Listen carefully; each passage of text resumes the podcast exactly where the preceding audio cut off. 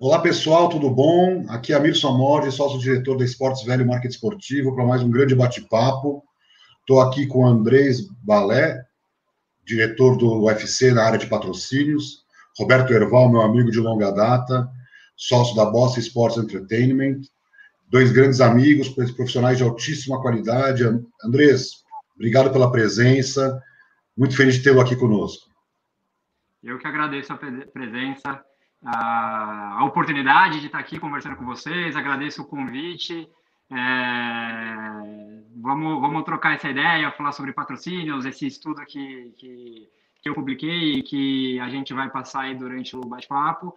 Mas é, queria deixar um abraço aí para toda a galera que está nos assistindo e eu espero que seja bacana aí para todo mundo. Só falando um pouquinho de mim, é, hoje eu estou à frente da área de patrocínios do UFC para o território América Latina. Tenho boa parte aí da minha carreira profissional em empresas de consultoria e há quatro anos já que eu estou com esse desafio aqui com no UFC e tem sido super bacana. Eu acho que ah, durante o papo a gente consegue passar mais do que, que a gente tem feito aqui, alguns exemplos de, de patrocínio, enfim. É isso aí. Obrigado, viu, amigo? Legal, Andrés. E Roberto, conta pra gente um pouco, pessoal que não te conhece, Roberto é um executivo brasileiro que trabalha fora do Brasil já há duas décadas. Conta aí, Roberto, porque nós vamos explorar muito seu conhecimento e esse mundo em transformação, né, o seu knowledge, né, você conhece tanto do que aconteceu nas últimas duas décadas de futebol europeu e mundial. Fala um pouquinho de você para o pessoal poder te conhecer. Bom, vamos lá. Obrigado aí pela, pelo convite, Amir. Estou é, aqui empolgado aqui em poder, enfim, aprender e colaborar um pouco nessa troca de ideias que a gente vai, vai fazer agora. Uh, é, eu já tenho aí quase duas décadas de, de, fora do Brasil, né?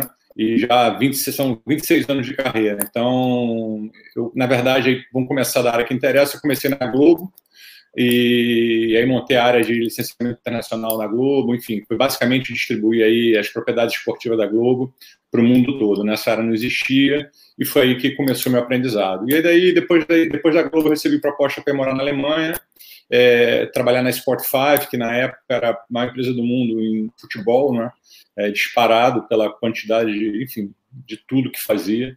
É, só não fazia um jogador, o resto, absolutamente tudo. E, e foi um aprendizado aí gigante e, enfim, eu continuei, né, mudei de...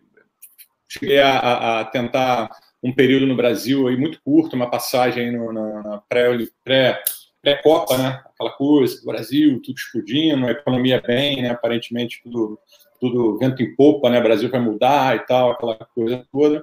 E infelizmente não funcionou assim tão bem. E eu acabei de morar em Miami, recebi um convite também, para trabalhar na Trafic. E, e depois saí, é, não, depois mudei para Nova York, saí e montei minha empresa e estava baseado em Nova York e agora estou basicamente saí de Nova York e me mudei tem mês que vem vai fazer um mês um ano que eu estou em Madrid. Então a Europa na verdade é um hub assim muito bom para esportes não americanos né? Então, aqui é, a gente tem aquela tá todo mundo aqui, né? UEFA, FIFA, tem as ligas, as ligas muito fortes de futebol. Então, assim, e tem todo o meu network aqui também, que também é, é, é bem bacana, e amigos e tal, então tô, tô por aqui. E ultimamente eu atuei muito em, em mídia, né, em compra e venda de direitos esportivos, enfim, venda para digital, vídeo on demand, tudo isso.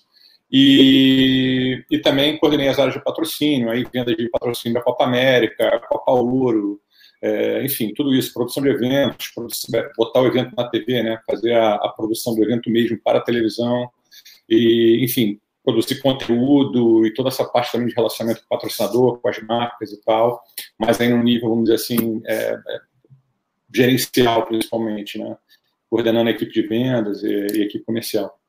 Então é isso, espero aí poder acrescentar bastante aí e aprender com vocês.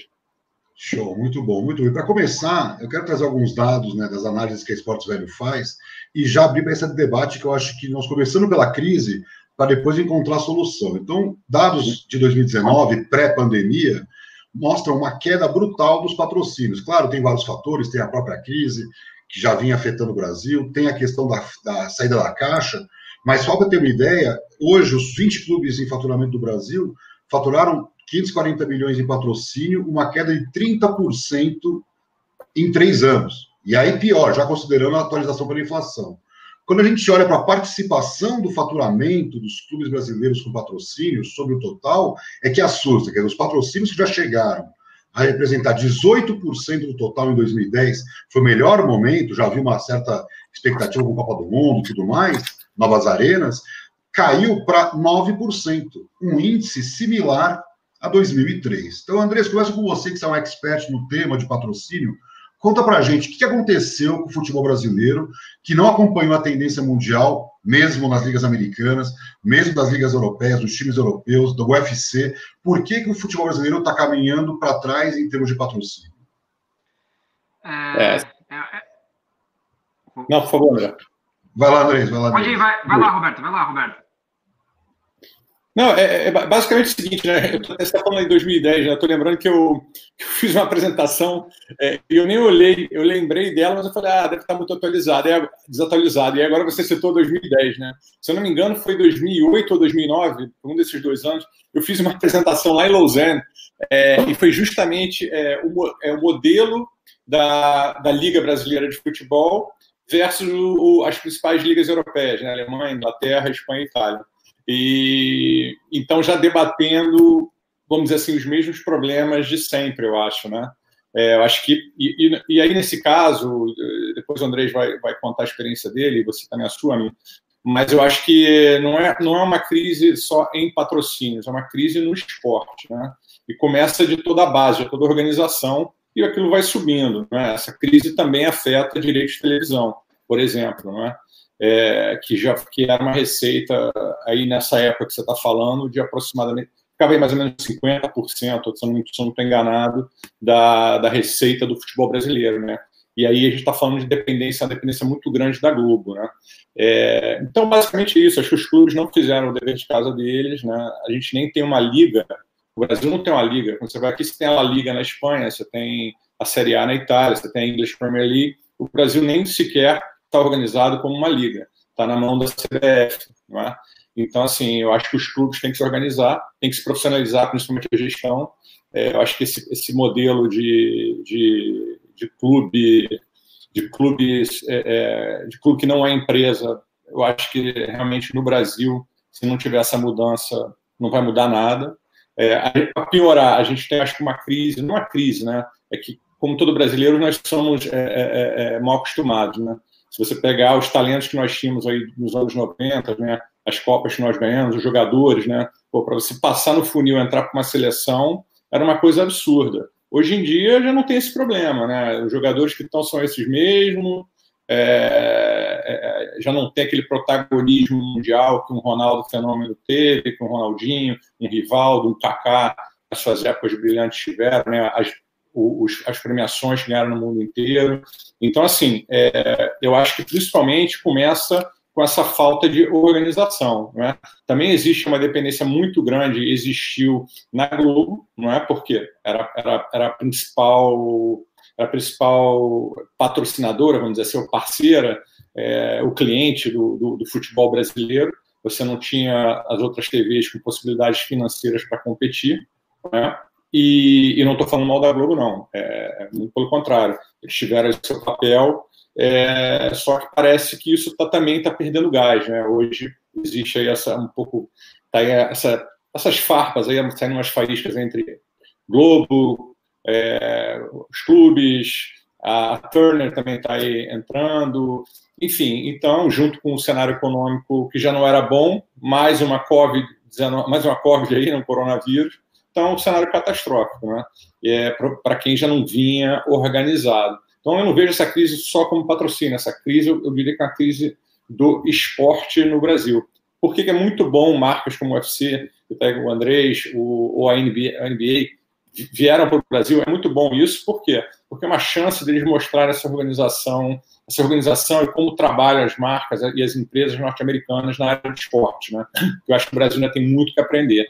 E a gente precisa urgentemente profissionalizar a gestão do futebol brasileiro. Eu estou falando de ter gente preparada para os cargos e, ao mesmo tempo, gente aberta a aprender como funciona e disposta a fazer mudanças. Né?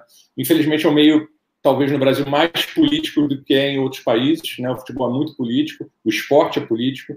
Eu sei bem disso, já vivi com federação, com clubes na Europa, eh, Estados Unidos, né? Já gerenciei clube nos Estados Unidos. Enfim, é uma política absurda, né? É, então, assim, mas acho que no Brasil é mais, e acaba sendo uma coisa que junta essa política excessiva, uma falta de conhecimento é, dos, por parte dos gestores e uma economia hoje, nos últimos anos, aí, desde 2016, que tem sido um desastre. Então, acho que não ajuda. Agora, também vejo isso como uma grande oportunidade para os patrocínios, e já vou terminar para deixar o Andrés falar. Uma grande oportunidade, o que, que é? Porque acho que é um mercado que tem tudo para explodir. E agora, com essa, essa possibilidade de convergência das mídias, né? É, de você misturar muita coisa, ativação digital, com canais digitais, com televisão, é, a forma de mensurar que, a, que o digital trouxe para o esporte, né? o fato de você poder medir as suas ações, quanto mais você medir, melhor vai ser. Então, assim, é ruim, né? mas tem um espaço gigante para quem trabalha na área, para quem quer trabalhar na área e para as marcas investirem e fazerem ações, acho que espetaculares, com resultado é, fantástico para as marcas. Né? E aí nós aqui que, que, que vivemos de fazer negócios de, de, patrocínio, enfim, dentro do esporte, talvez tenhamos um ambiente mais profissional e um pouco mais fácil de se trabalhar. Muito legal. Andrés, me fala a sua visão, porque, por exemplo, no passado recente tínhamos LG, Samsung, Fiat, as marcas olhavam o futebol Visa para expandir. Eu conversei com o VP da Coca-Cola, Ricardo Forte, uma vez, ele falou que o futebol brasileiro perdeu valor e também tem a questão do compliance. Então, eu queria uma visão geral, um overview seu por que está tão desgastado o futebol brasileiro quando você olha para todas as marcas patrocinadoras na América Latina, mesmo no Brasil, em UFC e outras entidades, que conseguiram driblar a crise e o futebol brasileiro degringolando com marcas de segunda, terceira linha. Conta para a gente sua visão, por favor.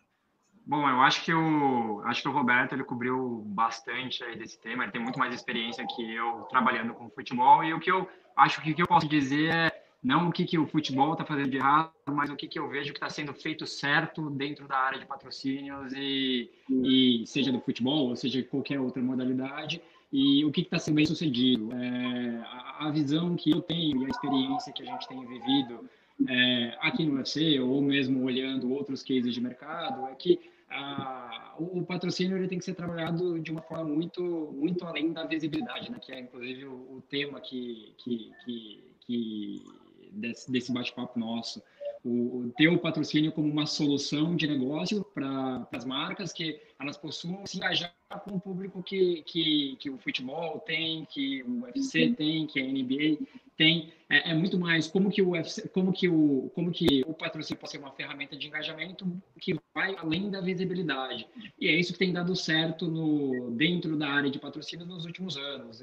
É, só te dando um exemplo aqui no, do, do UFC que a gente faz. É, a gente produz muito conteúdo para as marcas. É, produção de conteúdo original isso tem um valor muito maior do que só a visibilidade em si, porque a visibilidade, até como o Roberto falou, das mídias, das mídias digitais, é muito mais fácil para uma marca comprar mídia, que seja uma mídia digital, para que ela tenha exposição, é, considerando que ela vai conseguir ter uma segmentação do público e ter uma mensuração objetiva de resultado. Então, é, é, quando, quando você foca é, o, o, patrocínio é, como uma venda de exposição de marca, ela não tem tanta essa, essa solução não tem tanta relevância para as marcas, para as grandes marcas, quando você consegue pensar numa oferta de patrocínio que você vai conseguir entregar conteúdo, é, relacionamento com, com relacionamento direto com a base de fãs, enfim. Então, acho que é, esse é mais o meu ponto, né? Não sei o que, não, não falar do que, que o futebol não está fazendo é, de correto, mas o que está dando certo no mercado. E, e, é olhar o patrocínio como uma solução de negócio que você consegue é, entregar resultado é, a partir de diferentes objetivos. Muito legal. E, Roberto, aproveitando, estou passando aqui alguns números, os líderes de receita em patrocínio do Brasil, você tem o Palmeiras em primeiro lugar, muito em função desse patrocínio bastante vantajoso da Crefisa, podemos discutir a questão política, como você bem elencou. O Flamengo, que é a maior torcida do Brasil, então naturalmente estaria aí, e o Corinthians, que é a segunda torcida. Depois aparece o Inter, que é um clube regional com 48 milhões, o Grêmio, que é outro clube regional com 37 milhões, ambos que também é patrocínios é, de marcas locais. E você tem o Santos com 23 milhões, Atlético Mineiro 22, São Paulo, que é a 21, e o Atlético Paranaense 20 milhões. Então, nós estamos falando que boa parte dos clubes brasileiros fatura entre 18, 15, porque esses aqui são os melhores. A massa fatura muito pouco. Então, é óbvio que nós temos 200 milhões de habitantes. 160 milhões falam que gostam de futebol. 80% dos brasileiros acompanham Copa do Mundo, grandes eventos. Então, o que está acontecendo? Por que, que, os patrocínios dos clubes são tão ruins? Se nós temos tanto mercado para explorar, se a gente compara, por exemplo, só um patrocínio do Barcelona de 105, 120 milhões de euros ano da Nike é maior do que praticamente todos os patrocínios de todos os clubes brasileiros. Então, por mais que o PIB, a crise, a má gestão, mas como é que pode, né? Me parece algo meio absurdo, né? Um valor tão baixo, tirando dois ou três clubes, para um mercado tão pujante em termos de mídia e entretenimento como é o Brasil. Queria te ouvir sobre isso. Eu acho que tem uma série, uma série de questões, né? Aí é, você tem, você tem os últimos anos aí, tudo bem, com, com, essa, com uma crise muito forte, isso afetou, não é? é? Eu acho que os clubes até tentaram ser criativos, né? Tem umas coisas aqui no Brasil, no Brasil na verdade, eu não sei ainda se, até quero ouvir vocês depois, eu não sei se são boas ou ruins, que é aquela coisa de camisa e, e, o, e o short do jogador, né? Cheio de marca. É, eu não sei se é bom ou se é ruim, não é? É, mas acho que uma, foi uma tentativa de flexibilizar e, e, e, não podendo ganhar todo, não tendo todo o orçamento completo do, do, do, do patrocínio ali, foi uma forma criativa de, de, de enfim, vou, bloquear uma verba de, um, de uma marca que não tenha é, que não tenha tanto dinheiro para investir, mas vou deixar espaço para outras. Não sei se é bom ou se é ruim. Particularmente, não acho bom, né? Você é muita. É, o torcedor tem que se identificar com muita marca enfim, é, eu não, não, sei o quão relevante é aquilo. Mas, enfim, não, não, eu, eu, acho também que tem aí uma, uma questão que é o seguinte: é, acho que os clubes têm que aprender que não é só, ah, vou te dar, vou te, vou aqui vender, vou aqui vender um, um, pacote de patrocínio para Coca-Cola e porque vai dar muita exposição entendeu? Eu acho que você tem que oferecer a solução completa, entendeu? É aquela história do, do, do, do, do, do customer experience, né? o cliente no centro de, tu, de tudo que você monta, que hoje em dia está muito em voga, das empresas digitais, etc. Né? Todo mundo falando disso. Mas essa é a maior verdade. Você tem que botar ali o, o a Coca-Cola, se for o caso, como o, a marca a ser atendida, e já, e já, e já ir, já ir para conversar com a Coca-Cola com tudo aquilo, com toda aquele a necessidade da Coca-Cola já previamente atendida, entendeu? É sentar com a marca, saber quais são os objetivos, planejar qual é o, o que, a marca quer fazer, por que ela poderia, quais, quais os motivos pelos quais ela vai comprar o patrocínio. É, é o que? É aumentar, é vender mais lata de refrigerante? É, de repente, brand awareness de, uma, de um produto novo, né, ou de uma extensão de linha lá da Coca-Cola. Enfim, é, é você servir o, o, o patrocinador com uma série de, de soluções, não é?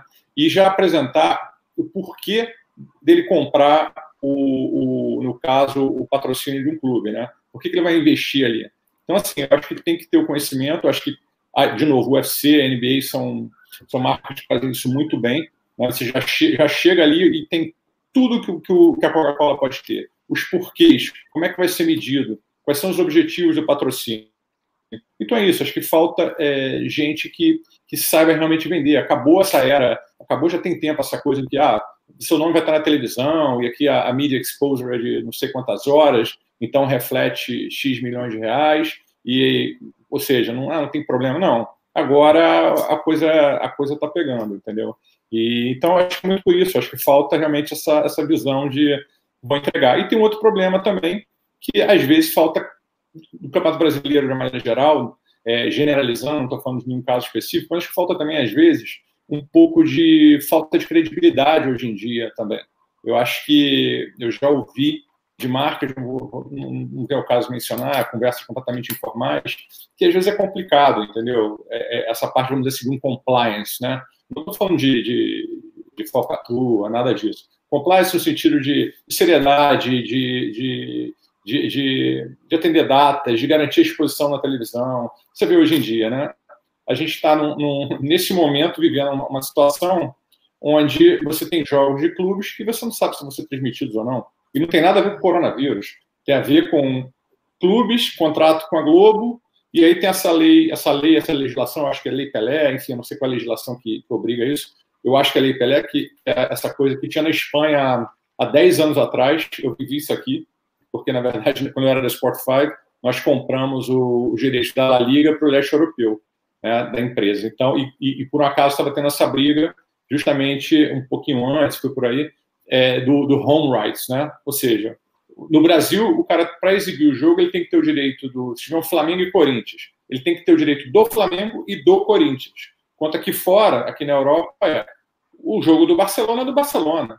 Ele vai vender para quem ele quiser. Não interessa se é Barcelona e Real Madrid, Barcelona e Málaga, é, Barcelona e Atlético de Madrid. Barcelona vende para quem quiser. E, então, assim, isso complica muito. Não é? é uma lei meio arcaica e que, na verdade, protege o monopólio, né? quem tem o direito. E, de novo, os clubes se colocam numa situação de inferioridade. Então, assim, são coisas muito básicas. Né? Então, quando você vem aqui fora, talvez o Andrés também. É, o Andrés não, não, não tem tanta disposição, porque ele, ele, é o dono da, da, da, marca dele, né? Tudo que acontece deve ser dono. Mas assim, quando você vê aqui fora é, e, e, tem essas conversas, as pessoas falam, as grandes marcas falam. Né? É, os próprios, o próprio direito de mídia aqui na Europa. Né? Hoje, o, o, o Campeonato Brasileiro não é transmitido no lugar do mundo. Quando eu saí da Globo, o, o Campeonato Brasileiro estava em 100, eu consegui começar, se não me engano, para 185 países. Mais de 180 países assistiam o Campeonato Brasileiro tem, eu acho que, se eu não estou enganado, tem um ano e meio que isso não está aqui fora. Então, assim, hoje as marcas são globais. A Coca-Cola ela é uma patrocinadora do mundo inteiro, patrocina, patrocina as Olimpíadas. Que talvez seja, se eu não estou enganado, é o patrocinador mais antigo da, da, das Olimpíadas, se eu não estou enganado, ou um dos mais. Desde 1928. Desde, desde quando? 1928. Então, pois é. Patrocina então... as Olimpíadas desde 1928. Olha que incrível, né? E olha que incrível que não deve ser é, eu, é, eu, até tive com o Ricardo Ford lá em num evento em, na Califórnia, mas quando ele era da, da Mastercard, né? É, e agora da Visa, perdão. E agora eu vi que ele foi para a Coca-Cola, né? Mas imagina o know-how que a turma da Coca-Cola não teve, né? E o aprendizado que eles não tiveram com diversas ações promocionais, não só em, em patrocínio esportivo, mas em patrocínios na área de entretenimento, né? No lifestyle e tudo isso, né? Então eu acho que é isso, eu acho que falta, é de novo, não é, não é uma coisa ou outra. De novo, é uma organização que, básica que tem que ter para você conseguir gerar esses retornos a longo prazo. E o foco é a longo Muito prazo. Bom. Muito bom. André, só, aproveitando... Só, é, só, só, queria fazer claro, um, comentário, um, um, comentário bacana aí, em um dos pontos que o, que o Roberto abordou, a, a questão de você pensar no patrocínio nos objeti é, de acordo com os objetivos da marca, né? Por exemplo, aqui no UFC a gente não tem cota, cotas de patrocínios fixas. Uh, Pô, a, gente sempre, a gente sempre constrói um projeto de acordo com que a, a gente entende que faz mais sentido para a marca e que consegue entregar os objetivos que ela está buscando.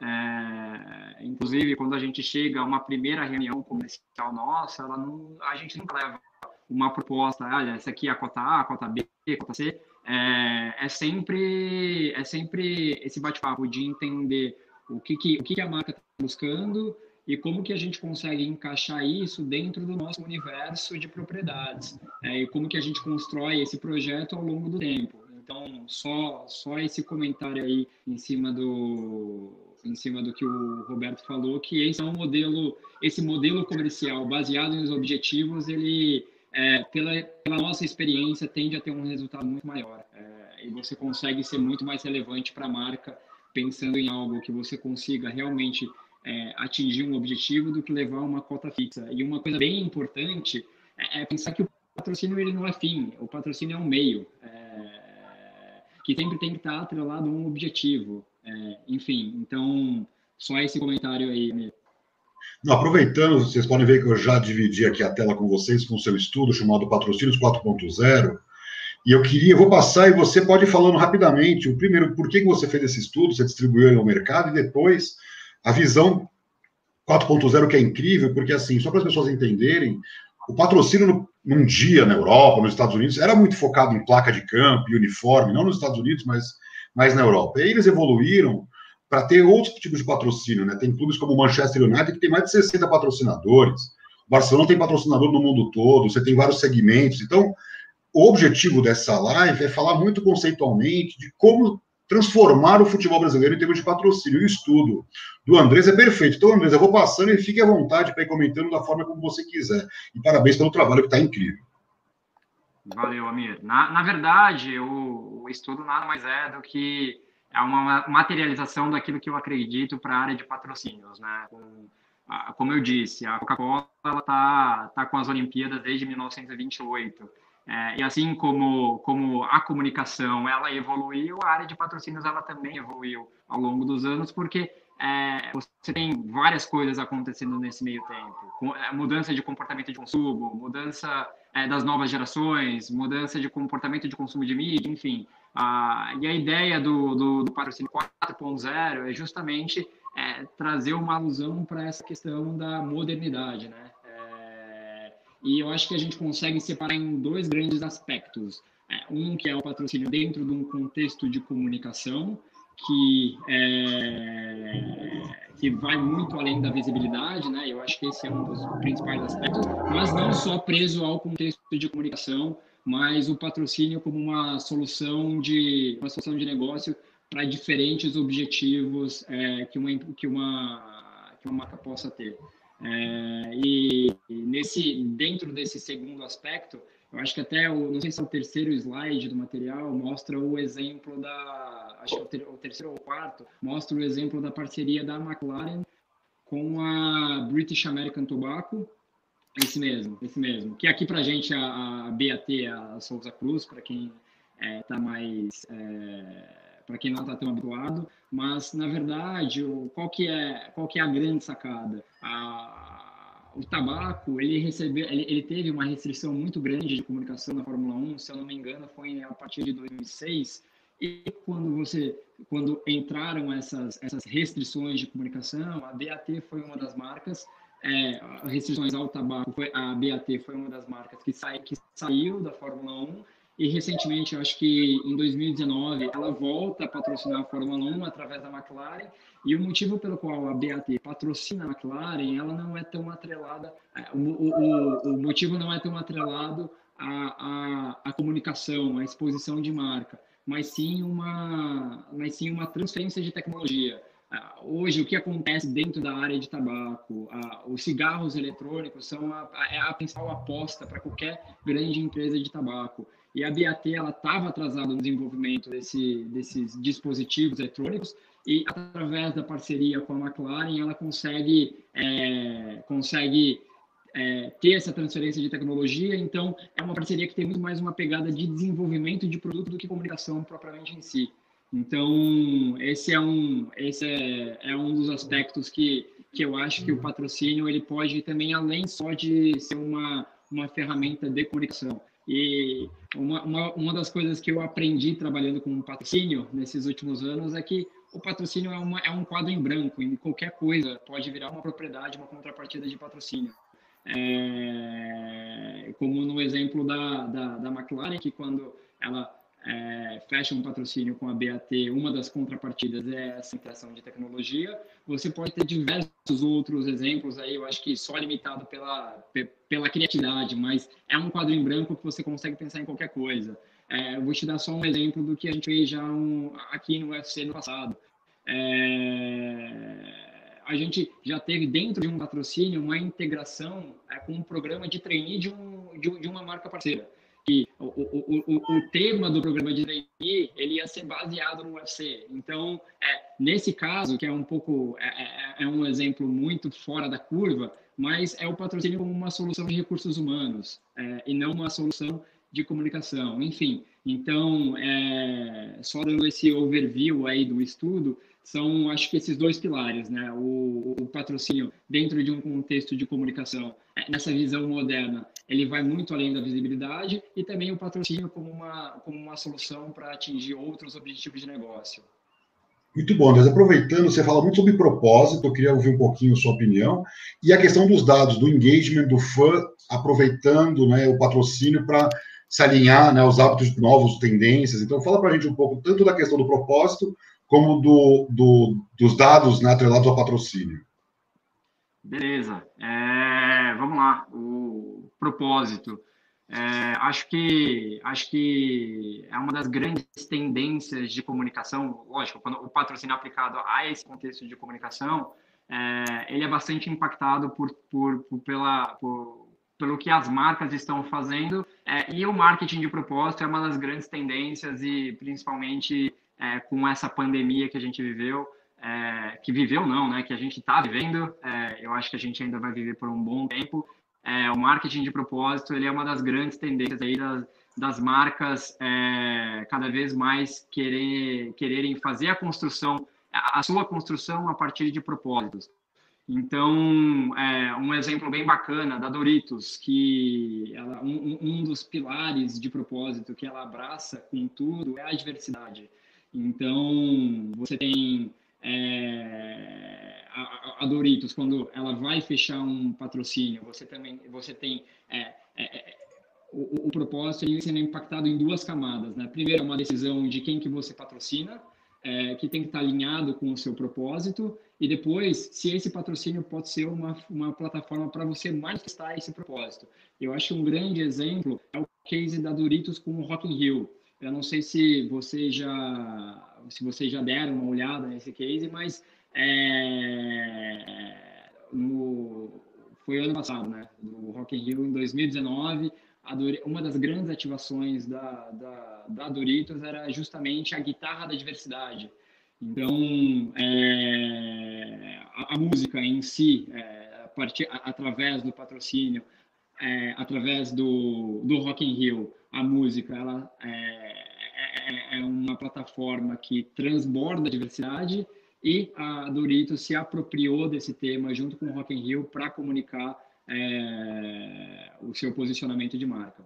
Então, não sei se não sei se eu consegui cobrir tudo aí, Amir, sobre o propósito, mas é, é, é mais ou menos isso, né? E cada vez mais é, as marcas, quando ela quando elas tomam uma decisão de patrocinar ou não alguma plataforma, vai estar atrelado se aquilo faz sentido para ela, se é, se é uma mensagem que ela quer construir. E não vou dar muito spoiler aqui, mas a, a gente acabou de, de, de, fechar uma parceria super bacana é, que a gente vai anunciar nos próximos dias de uma marca que ela quer se apropriar da, do, do tema de mulheres é, na luta. É, o UFC é uma grande, é, uma, é um grande pioneiro em igualdade de gênero no esporte. A gente é, pratica os mesmos, os mesmos é, níveis de pagamento, seja para homem ou para mulher, mesmo nível de promoção. É, o primeiro evento que a gente fez é, em estádio foi, foi na Austrália, em 2015, que o, esse evento ele foi liderado por duas mulheres. Enfim, então o UFC é, uma, é um grande pioneiro nessa área. E uma, das, uma dessas, uma, essa parceria aí, que eu não posso ainda falar muito para vocês, mas uh, vocês vão ver um pouquinho mais daqui umas duas, três semanas, é, é justamente uma marca querer se apropriar de mulheres na luta para conseguir é, manifestar esse, esse, é, essa causa de, de, de igualdade de gênero. Enfim, é, acho que é isso sobre propósito. Não sei se você tem alguma pergunta se o Roberto tem algum comentário, mas essa é uma visão geral. Eu acho sensacional, né? Essa, agora você falando do, do, do UFC, e, e, eu não tinha pensado nisso, né? Você está falando, é teu produto, obviamente, você, você já sabe tudo que você vai falar e tudo que falar do produto. É, eu, eu, nunca tinha pensado nisso, mas agora até você falou e eu estou aqui refletindo. Realmente, eu, eu acho que o UFC é o melhor case no mundo dos esportes, não está vindo nada diferente na minha cabeça, é, no, que, no que diz respeito à mulher, né? a participação da mulher no esporte e essa coisa da igualdade, né, da, das bolsas, e, e, não só disso, né, porque eu vejo muita, nesses debates de feminismo, machismo, tudo isso, muita gente falando, ah, mas absurdo, é, por exemplo, time de futebol, né, ah, como é que pode, jogadores ganham tanto e as mulheres nada, mas qual é o grande problema? É que em outros esportes, e eu ainda não sei responder essa pergunta, é, não sei se tem uma, uma, uma resposta é seguinte: é, não tem a, a, visibilidade que o UFC consegue numa luta feminina, né? É, é, é se você vê os números de, de, de pay-per-view, os números que o UFC mostram da, da, da, das lutas femininas, são altos, não é? é? Principalmente aquelas disputas de cinturão, Honda, Amanda, enfim, Holly Holm, e todas essas lutadoras, eu, eu, acho isso fantástico, né? E como o público vibra tanto quanto qualquer lutador masculino, né? Não fica, na minha opinião, fica zero atrás. É um espetáculo como é, é como é com, com os lutadores masculinos. Então, acho que isso é uma coisa muito bacana. Eu acho que essa parte do propósito hoje em dia, né? É uma discussão muito importante, muito relevante e, e realmente é o básico para uma marca, né? Porque você não pode associar a sua marca para um evento que você não tenha, vamos dizer assim, essa afinidade, não é? que não tenha os mesmos valores que você quer transmitir. Isso está lá na frente, não é? Talvez até antes de você, é, é eu acho que até um passo, é talvez seja o primeiro passo, não é? A partir do momento que você vê que aquela marca tem esse, o, o, que o André chamou de propósito, né?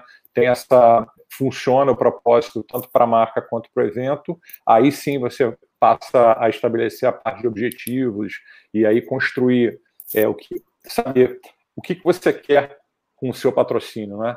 É, a, a, coisa mudou muito. Hoje você, o, o Andrés deu vários exemplos aí é, do que, você quer com o seu. Você pode fazer um patrocínio, por exemplo, Olimpíadas de Beijing. Tiveram marcas muito famosas, marcas muito grandes, que patrocinaram essa Olimpíada. Por quê? Porque queriam estreitar os relacionamentos na China. E como você está falando do esporte, de uma Olimpíada, obviamente você está entrando direto numa esfera governamental. E foram muito bem sucedidas, porque pode parecer uma loucura, ah, mas toda essa grana para esse é objetivo principal? É, e foi, e foi alcançado o objetivo. Porque você criar um relacionamento na China a curto prazo para levar uma empresa gigantesca para a China não é uma coisa que acontece para noite para o dia, dia. É uma cultura de negócio diferente de uma cultura americana, que vai olhar ali resultado, papum, vale a pena, não vale, vamos, vamos entrar no, no mercado. Assim, é, são milhões de razões para um patrocínio acontecer. E, e, aí também vi, né, eu até li aí num desses papers que a gente lê, um, uma coisa muito, muito interessante falando da diferença do ROI, Return on Investment, do ROO, que é o Return on Object, Objectives, né? Ou seja, é o investimento versus objetivo, né?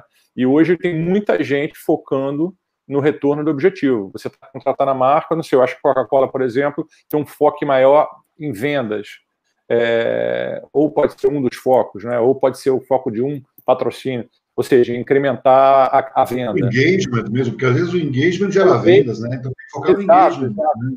Exato. Então, assim, tem várias, são várias formas de medir, né? E uma coisa interessante é, é você ter essa, esse papo no começo da conversa, né? É, quando você está falando, no, quando você está conversa com a marca, entendendo o que a marca quer, é você aí a partir do momento que você chegou ao objetivo, importante estabelecer quais vão ser as regras do jogo, né? The rules of engagement aí, né? É, o que, que, que você precisa fazer, que, quais, são, quais são os critérios que vão ser usados para mensurar o êxito ou o fracasso desse patrocínio. Isso tem que estar desde o começo do bate-papo e durar toda, toda, durante toda a entrega do patrocínio, né? É, Roberto, queria aproveitar, queria, desculpa te interromper, essa pergunta do Rodrigo, você que está na Europa, é, fala um ah. pouquinho, e até Estados Unidos, tem muita regulação nas ligas obrigando a naming rights, você está no naming rights, então ele está perguntando aqui sobre a citação de nomes de times, né, que é um grande patrocínio, um investimento pesado que a marca faz às vezes. Conta para a gente um pouquinho a visão europeia, né, como é que você vê nos Estados Unidos e Europa a questão é, da citação dos nomes.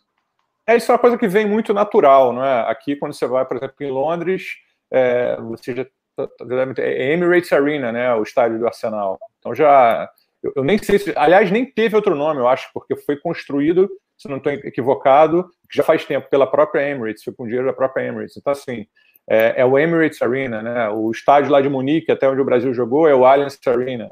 Então assim, isso é uma coisa que na Europa eu, eu eu, eu nem vou saber dizer se não acontece, porque isso é uma coisa tão normal que eu acho que simplesmente isso não existe, né? E, obviamente, é, é, é proforme no, nos contratos, entendeu? Mas também não tem nenhuma resistência da televisão, porque é, já foi mostrado que isso não, não, não tem uma perda para as marcas, né? O fato de alguém, é, alguma televisão anunciar o Emirates Arena, né? A, a, a, Sky em Londres, por exemplo, chegar lá e, e, e falar, não, estamos aqui diretamente do Emirates Arena, blá blá blá.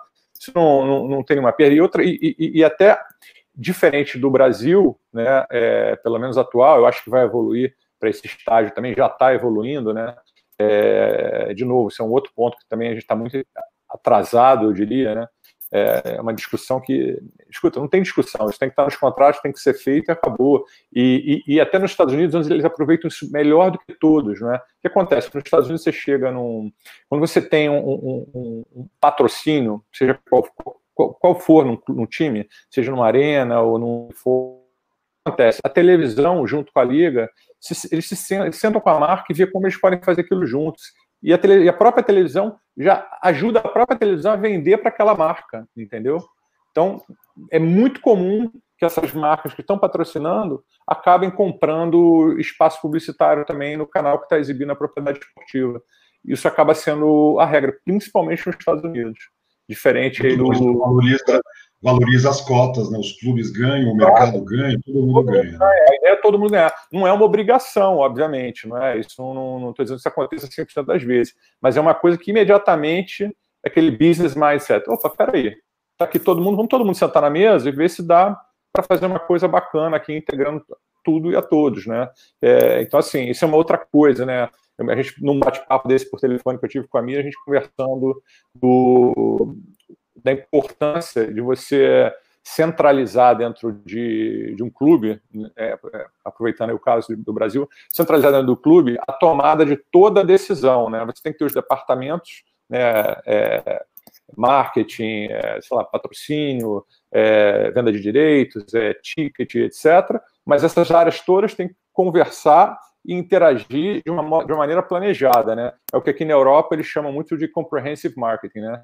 É, eu vi lá na, quando eu estive na 5, eu pude ver o, o, caso do Hamburgo, né, que era o time da cidade. A, a, a, Sport 5 era baseada em Hamburgo, então o time da cidade era Hamburgo e, e a Sport 5 tinha um domínio muito grande do, do marketing dos clubes. Né? Então tinha Frankfurt, Dortmund, é, Hamburgo, Hertha Berlim e outros que eu não me lembro, Kaiserslautern e outros que eu não, que eu não me lembro, mas era muito forte. Então o, o estádio do Hamburgo era pior do que os estádios do Brasil. Os estádios do Brasil eram muito melhores do que o do Hamburgo. Era uma coisa assim, quando eu vi a primeira vez o vídeo da transformação, era uma coisa assim surreal. Eu falei, nossa, isso era o estádio do Hamburgo? Quando eu cheguei em Hamburgo, eu já conheci aquele estádio maravilhoso, né? Super bacana, com área de hospital sensacional. As pessoas passavam lá dentro umas quatro horas, né? Aí no Brasil a gente vai para o jogo e sai rezando para não acontecer nada de ruim né, aquele cuidado todo na hora de parar o carro, na hora de sair do estádio, as confusões. Lá você chega de ônibus, todo mundo vai de ônibus, é, é normal, é, tem, já tem uma, toda uma estrutura para facilitar a chegada dos torcedores no estádio, você não perde tempo com nada, tudo organizado, você sobe e as pessoas chegam cedo para poder desfrutar do ambiente. Então elas comem dentro do estádio, é, tem restaurantes, né, tem áreas do estádio que parece até que você está dentro de um shopping. Você nem diz que você está num, num, num, estádio de futebol. Mas por que isso foi possível? Porque isso está tudo integrado. Quando você planeja as ações comerciais, elas estão todas integradas. Não adianta você, é uma coisa que eu falo muito isso, né? Não adianta fazer coisas isoladas, não é? Isso é a mesma coisa com patrocínio. Ah, não adianta uma marca também chegar aqui, vai fazer uma coisinha aqui e vai sumir. Não, tem que ter um planejamento a médio e longo prazo para que aquele trabalho renda frutos e, e, as parcerias fiquem cada vez mais fortes, criando novos produtos e, e, e todo mundo saindo vencedor com, com resultado para todas as partes, entendeu? Isso volta aí um pouquinho dessa, dessa história do, do name rights, né, que ainda é uma polêmica um pouco no Brasil, né? Muito bom. Andrés, queria aproveitar essa pergunta, essa colocação do Davis, Davis, que meu amigo também é parecido com o que eu coloquei, da questão da ativação, porque aqui no Brasil a gente vai lá, tem aquele patrocinador né, que usa o esporte como mídia, meramente comunicação de marca institucional e, e não gasta com ativação ou não investe pesados recursos. A gente sabe que quanto mais você ativa, mais retorno você tem. Conta para a gente essa visão que vai, vai além da questão só de exposição de marca, né? O cara tem que promover esse investimento, ele tem que engajar o cliente potencial dele. Então, fala um pouquinho do seu trabalho, o seu estudo, inclusive no final, fiquem atentos que eu vou deixar o e-mail do Andrés para quem quiser mandar para ele um e-mail pedindo estudo. Então, no final da live, eu vou deixar com o e-mail. Conta para a gente essa visão da ativação, que acho que é a essência de tudo, passa por esse entendimento, né, Andrés? É, uma, uma vez eu escutei uma analogia bem legal sobre, sobre, uh, sobre essa história, que é que nem quando você, quando você é jovem, você quer ir naquela balada que ela custa uma grana, você e você gasta todo o seu dinheiro para entrar na balada, mas você não tem o dinheiro para tomar uma cerveja e você acaba não aproveitando, você não acaba aproveitando. Então acho que é uma é uma, é uma analogia aí super legal, mas com certeza o, o, dentro, desse, dentro desse contexto que hoje o que as marcas querem é, é engajamento e não, e não só awareness, você não consegue criar engajamento se você não tem um investimento em ativação. É, e grandes marcas, como por exemplo uma Coca-Cola, é, essas grandes marcas de consumo, elas costumam investir muito mais em ativação do que em patrocínio, do que no, na aquisição dos direitos, né? Porque é só assim que você consegue realmente ter o retorno é, do, do, investimento, que seja do, dos objetivos, ou seja o ROI ou ROO, é, você só consegue com, é, atingir esses objetivos é quando você tem um plano de, de ativação para conseguir gerar esse engajamento que é o que é, é, é o que as marcas buscam hoje ao, ao se associar seja o UFC, seja a NBA, seja algum time de futebol.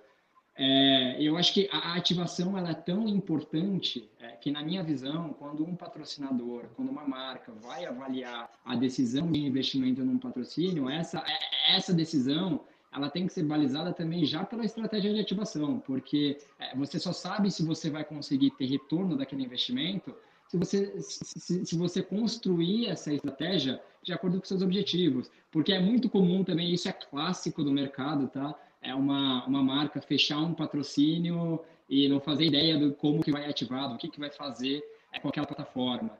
Então, a, ainda mais aqui no Brasil, que, que a, eu acho que também é, existe oportunidade de melhoria na área de patrocínio dos clubes de futebol ou do mercado como geral, mas também existe uma oportunidade de melhoria do lado das marcas. Quando você vai para mercados mais desenvolvidos, como Estados Unidos, como Europa, é, é muito comum você ter uma, uma, uma estrutura dedicada para trabalhar o patrocínio.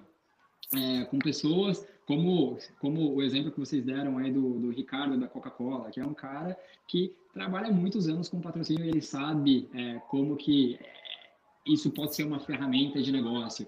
É muito comum aqui no Brasil que as marcas elas não tenham uma, uma, uma área dedicada a patrocínio e você também vê algumas decisões sendo tomadas de forma equivocada. É, eu acho que uma dessas, uma, um desses equívocos é você pensar o patrocínio, na, na, a decisão de investimento, sem ter esse plano de ativação já traçado. É, é, é, é, isso, Amir. O, a ativação ela, ela serve, o investimento em ativação que eu acho que as, a, a, os, de, os, detentores de direitos têm que participar ativamente com as marcas para você conseguir construir esse plano, é, para que você consiga gerar experiência, criar conteúdos, enfim, é, é, só assim que, que uma marca consegue gerar engajamento e não ficar só no awareness. Muito bom, muito bom. Estamos indo para o final da live, eu prometi que não ia estourar o tempo. Roberto, queria suas considerações finais. E você que está na Europa e está vivenciando nessas né, mudanças tecnológicas, OTT, games. O que, que você pode deixar de mensagem para o mercado de patrocínio brasileiro que nós estamos atrasados, mas nós temos tecnologia. Nós temos um mercado disruptivo acontecendo nesse momento no Brasil. É uma questão dos clubes se alinharem com o que de mais moderno está acontecendo no mundo. Então, eu queria a sua opinião, suas considerações finais, já pensando uma tendência aí para o futuro do mercado brasileiro. É, eu acho que eu acho que o bacana, né, é que todas essas mudanças que aconteceram nos últimos anos são são benéficas, né? Aí juntando um pouco o que o Andrés falou também, existe uma forma que as pessoas aí, e principalmente no Brasil, que talvez é um mercado que não esteja tão maduro quanto nos Estados Unidos, que acaba sendo a referência, acho que para o mundo todo, até mais do que a Europa, até bem mais do que a Europa, né? Onde toda essa parte, uma Coca-Cola, não só tem uma estrutura gigante de executivos que trabalham para patrocínio, mas também trabalham com agências, é, agências que tomam conta do multicultural marketing também, que é nos Estados Unidos tem aquela parte hispânica, né, que se não me engano, acho que são quase 70 milhões de, de hispânicos nos Estados Unidos, então você tem que dividir, você divide a coisa por idiomas, por, por demographics, psychographics diferentes, né, hábitos diferentes de cada de cada pedaço da população, né? Ou seja, é um mercado muito maduro. É, o Brasil é, vai ter que aprender, vai ter que se atualizar nessas coisas. Acho que o ATT, a parte digital, está chegando para só melhorar o ambiente, porque traz uma cultura de mensuração. Né? As pessoas vão ter que aprender a trabalhar, isso que ele falou, esse mais ou menos que o, que o André estava falando também da coisa da, da ativação. É, é não, não, tem jeito uma marca gastar, gastar 10 milhões em, em numa propriedade e, e gastar 2 milhões em ativação. é uma grande besteira. Era melhor não ter investido nada, ter investido num evento que ela investisse cinco e gastar esses outros cinco na ativação. Na verdade, o, o, o, o que ocorre é o seguinte: a, a, regra, né, segundo todos os gurus do esporte, etc., é de um para dois para um esporte. Um, um no evento, mínimo, né? No um mínimo. Para dois. E para um evento como uma Olimpíada, uma Copa do Mundo, é de um para três. Né? Você gasta você gasta 10 e gasta mais 30 ativando, entendeu? Então, assim, essa é a regra mais ou menos do jogo, né? É, então, assim, acho que o executivo brasileiro tem que aprender a planejar, tanto o executivo, o gestor do futebol, quanto o gestor das marcas, tem que planejar patrocínio com quem sabe, porque eu notei isso em 2014, quando veio essa coisa da Copa do Mundo, um monte de agência de publicidade que nunca fez absolutamente nada em patrocínio, querer se meter, não, porque criar empresa de marketing esportivo, e eu estou falando de gente muito grande, não é? Não estou falando de, de gente que está só aproveitando a oportunidade. Então, assim, isso já mostrou, acho que foi uma, uma, uma época para a turma acordar. E peraí, que são, são coisas completamente diferentes, não é?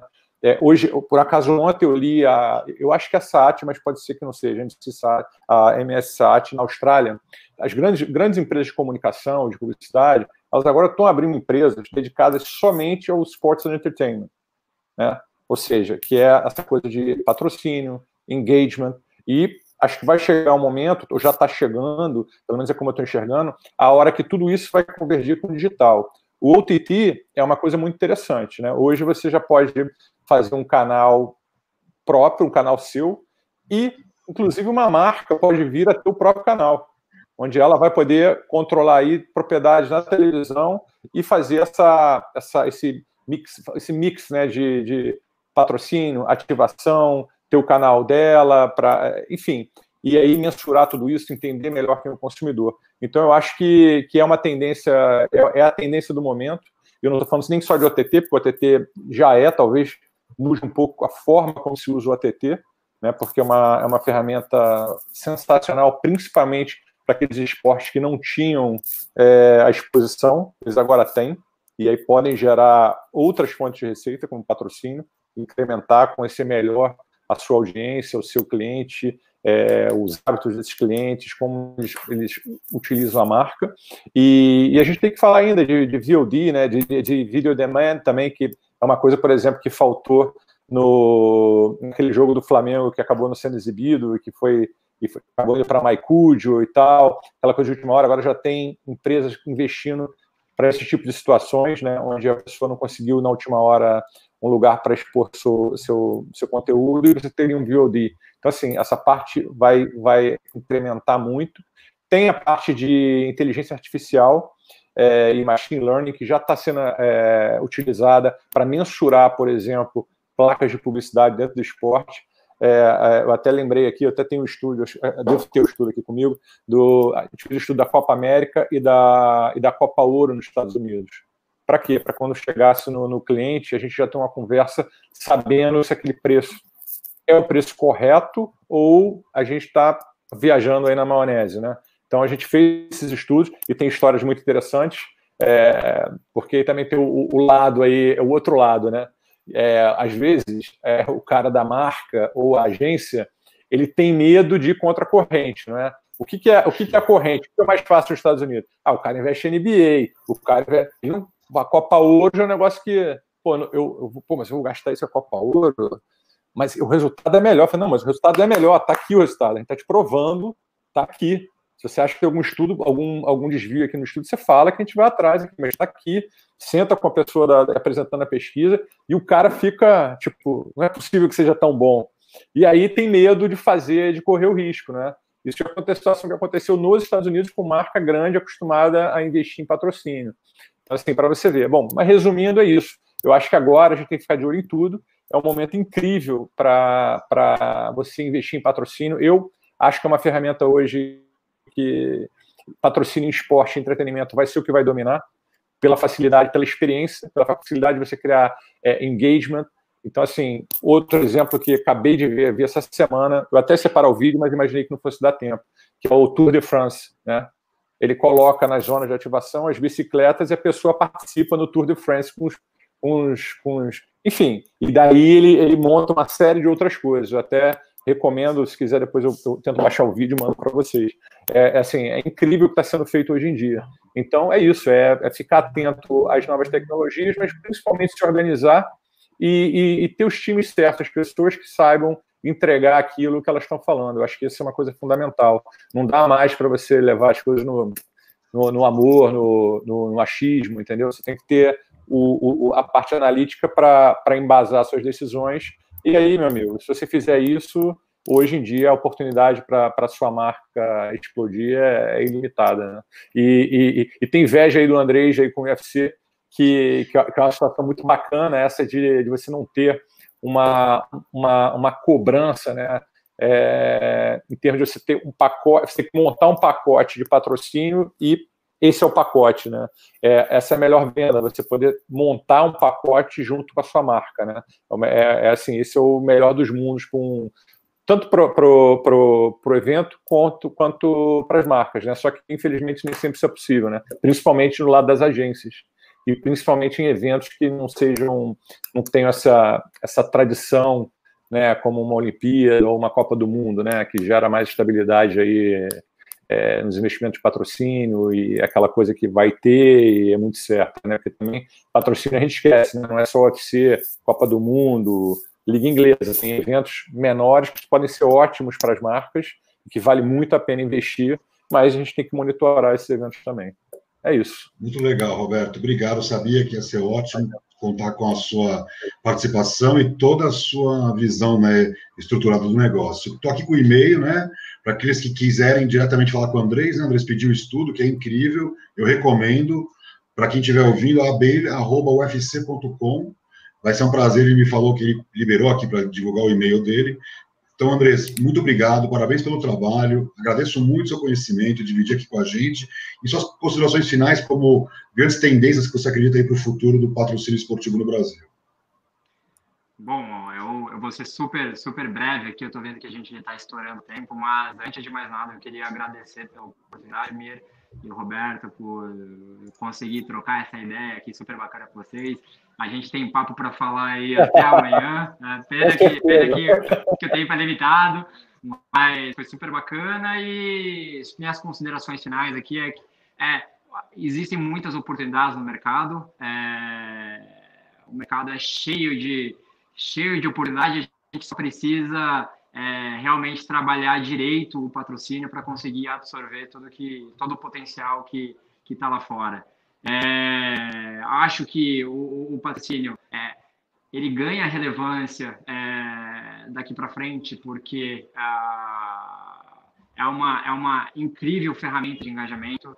É, por exemplo, o caso aqui que eu falei para vocês de, de, a gente criar essa história de mulheres na luta e uma marca abraçar esse tema.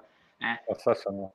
Qualquer marca pode falar sobre igualdade de gênero, mas através do esporte, através do entretenimento, o alcance e a relevância que essa marca tem, ela é muito maior. É... Enfim, então acho que o entretenimento, o esporte está é... em alta, vai estar tá cada vez mais em alta e existe muita oportunidade aí no, no mercado. Ah, basta, basta a gente saber trabalhar direito entender quais são as necessidades do mercado e das marcas. É, como tendência daqui para frente, é, o marketing de propósito, eu acredito muito, é, que a gente bateu um papo aqui, né? De, de, das marcas cada vez mais através do patrocínio conseguir é, comunicar um propósito.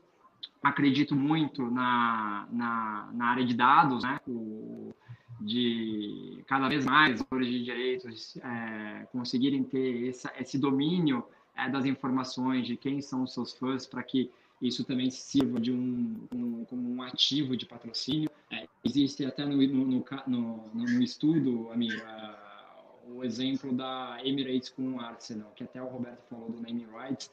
O, motivo, o principal motivo pelo qual a Emirates fechou esse patrocínio com o Arsenal ali atrás de 150 milhões de euros foi pela capacidade do Arsenal de gerar dados é, sobre os seus fãs, que para a Emirates é super estratégico para ela conseguir gerar negócio.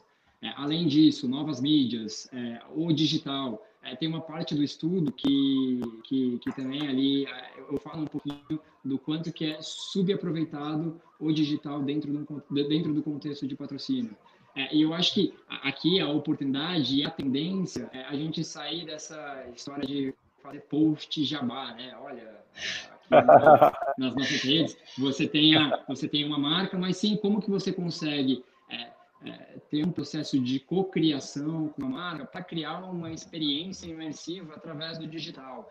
É, um dos exemplos que tem no estudo é, da, é da, do patrocinador master com o Tottenham, é, a seguradora, que eles fizeram, criaram uma, uma experiência super imersiva que qualquer pessoa do mundo consegue fazer um tour virtual dentro do estádio do Tottenham, tendo acesso aos bastidores, enfim. É, acho que essa é outra super tendência aí do, do dessa área de patrocínios. Trabalhar cada vez mais é, modelos comerciais é, voltados para o objetivo das marcas. É, de novo, se a, a, concorrência ela é gigantesca no mercado e quando você consegue é, criar projetos atrelados aos objetivos, você consegue ganhar relevância. É, eu acho que, que, que ser relevante para as marcas é o primeiro passo para que você consiga é, gerar mais oportunidades. Eu acho que é isso no geral, Amir. É, como eu disse, tem bastante coisa, a gente poderia passar é, uns dois dias aqui falando sobre o tema, mas eu acho que essa é uma visão geral e, de novo, agradeço pela oportunidade. Você deixou aí meu e-mail, a galera que quiser entrar em contato, é, pode mandar e-mail, eu respondo todo mundo. É, se quiser o se quiser o estudo ou se quiser tiver alguma curiosidade, alguma pergunta, enfim, fiquem super à vontade aí. E é isso. Obrigado. Legal, Andrés. Parabéns pelo trabalho, obrigado pelas considerações, Roberto. Obrigado mais uma vez. Eu sei que você está aí adiantado cinco horas em relação a gente. Não, não, imagina, mas... foi um prazer. Eu, eu, queria ficar aqui, eu queria ficar aqui muito mais também. É, esse assunto é muito interessante, na verdade, é, é muita coisa para falar, né? A gente aqui deu uma, uma pinceladinha, né? Porque isso daqui dá para a gente ficar aqui numa live aqui 12 horas falando e mostrando case, etc. Quero agradecer aí o Andrés também não conhecia, grande prazer, obrigado a Mia, obrigado a todo mundo que ficou com a gente até agora. E só deixar aqui um número, que eu, eu, ia entrar um pouco da Premier League, tinha uns números separados, mas só deixar um aqui para a Mia que vai ficar louco. Faturamento doméstico da Premier League, total, 6,3 bilhões de dólares. O faturamento internacional da Premier League no mesmo período, 4,98 bi. É um absurdo, né? Muito bom, muito bacana. É, depois é toda uma estruturação de negócio, como você deixou claro, o patrocínio é parte integrante. O patrocínio é parte integrante de um grande negócio que é o business do esporte e entretenimento. Né? Muito bom. Obrigado. Legal, gente. Obrigado. Um abraço. Agradeço a todos que ficaram até o final. Aqueles que não puderam, é, podem ir lá no, no, canal do YouTube da Esportes Velho. Agradeço o LinkedIn né, pelo espaço, né, sempre me apoiando. E logo mais, esse papo vai para o podcast também da Esportes Velho no Spotify. Obrigado, gente. Até a próxima. Um abraço. Obrigado, gente. Até a próxima. Até logo.